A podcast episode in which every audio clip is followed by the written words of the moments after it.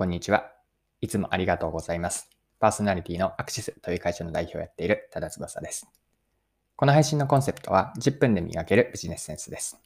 今回は何の話なんですけれども、サービス開発についてです。私が以前に Google で働いていたんですけれども、その時の仕事のエピソードを紹介して、で、今回の内容からわかることは大きく2つあるかなと思っています。1つはですね、ちょっと専門的な話になるんですが、広告についてですね、検索広告のブランディング効果とは何か、これが1つ目にわかることです。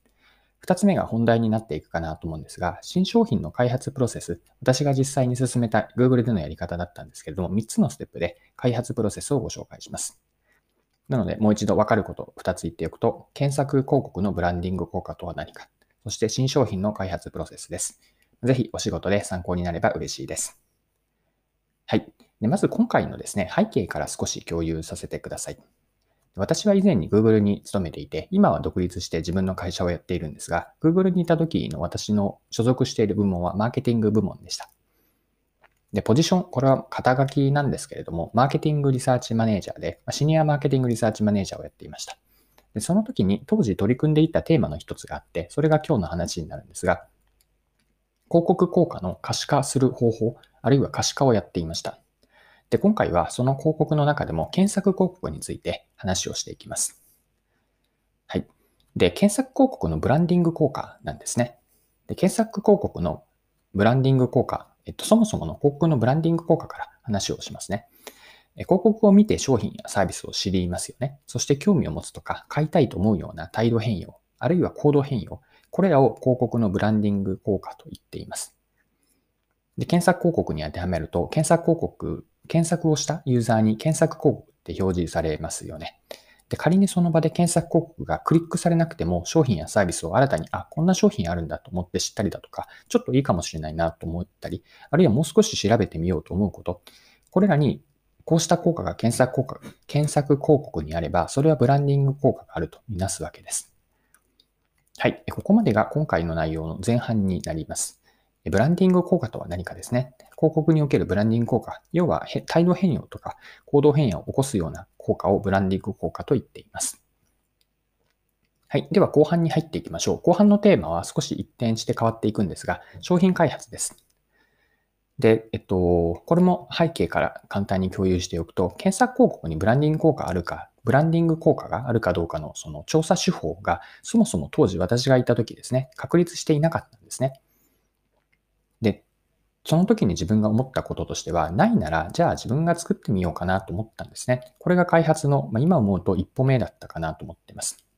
で、そこですぐに背景と自分なりの問題意識、ある、そして解決するためのコンセプト案をまとめ、あのまとめて、調査手法イメージをスライにして、えっ、と、周りとか、あとは、えっ、と、レポートトゥーという、まあ、上司ですね、に、えー、提案というか共有をしました。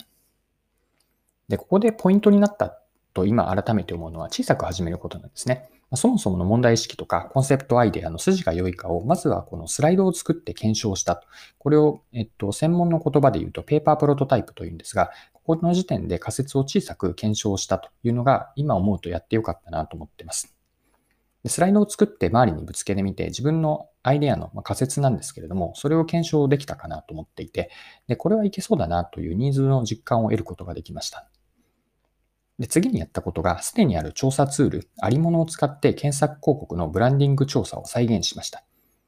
でちなみにこの既存ツールというのは、Google が提供していた Google サーベイというセルフアンケート調査の仕組みがあるんですけれども、その Google サーベイを使って再現をしました。でなるべく実際の検索広告調査として再現するために、あの、案件として成立するためにですね、社内の営業メンバーに巻き込んで協力してくれる広告主を探しました。幸い賛同してくれる広告主が見つかって、実際にある商品、ブランドからですね、検索広告を作って調査案件を再現しました。で、このようにですね、やったことを、えっと、まとめると、企画からやって設計、調査、分析、集計分析、そしてレポートと、このすべてのプロセスを自分一人で全部やった経験というのは後から役に立ちました。はい。で、そのテスト調査結果を広告主に協力していただいた広告主に報告をした、しました。で、これまで誰もやったことない調査だったんです。で結果だけではなくて、開発した新しい手法そのものにも広告主からは興味を持っていただきました。でその時のフィードバックで今も覚えているのは、この方法があればこんな活用もできるんじゃないかという、こう新しいアイデアというか、フィードバックをもらえたこともすごく貴重だったんです。で、このか、ここまでの開発ステップで、まあ、つまり、まずスライドを作ってコンセプト検証して、その後に実際の広告主を募って、テスト的に回してみたんですけれども、えっと、この最初のコンセプト検証をした時以上の手応えを得ることができたんです。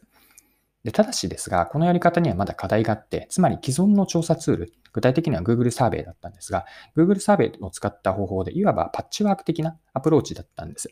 で調査としては確かに十分機能するんだけれども、手作業での対応があって、もしこれが案件が増えたときにマンパワーで対応しなければいけないので、スケールできない、つまり拡大して、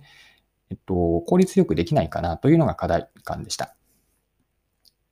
そこでですね、仕組みとしてさらに発展させるために、調査会社さんに声をかけて共同開発をすることにしました。ま、これまでの開発経緯と、実際にテストをしたやり方、そしてテスト結果、あと広告主からのフィードバックの内容も共有をして、賛同してもらえる調査会社さんも見つかりました。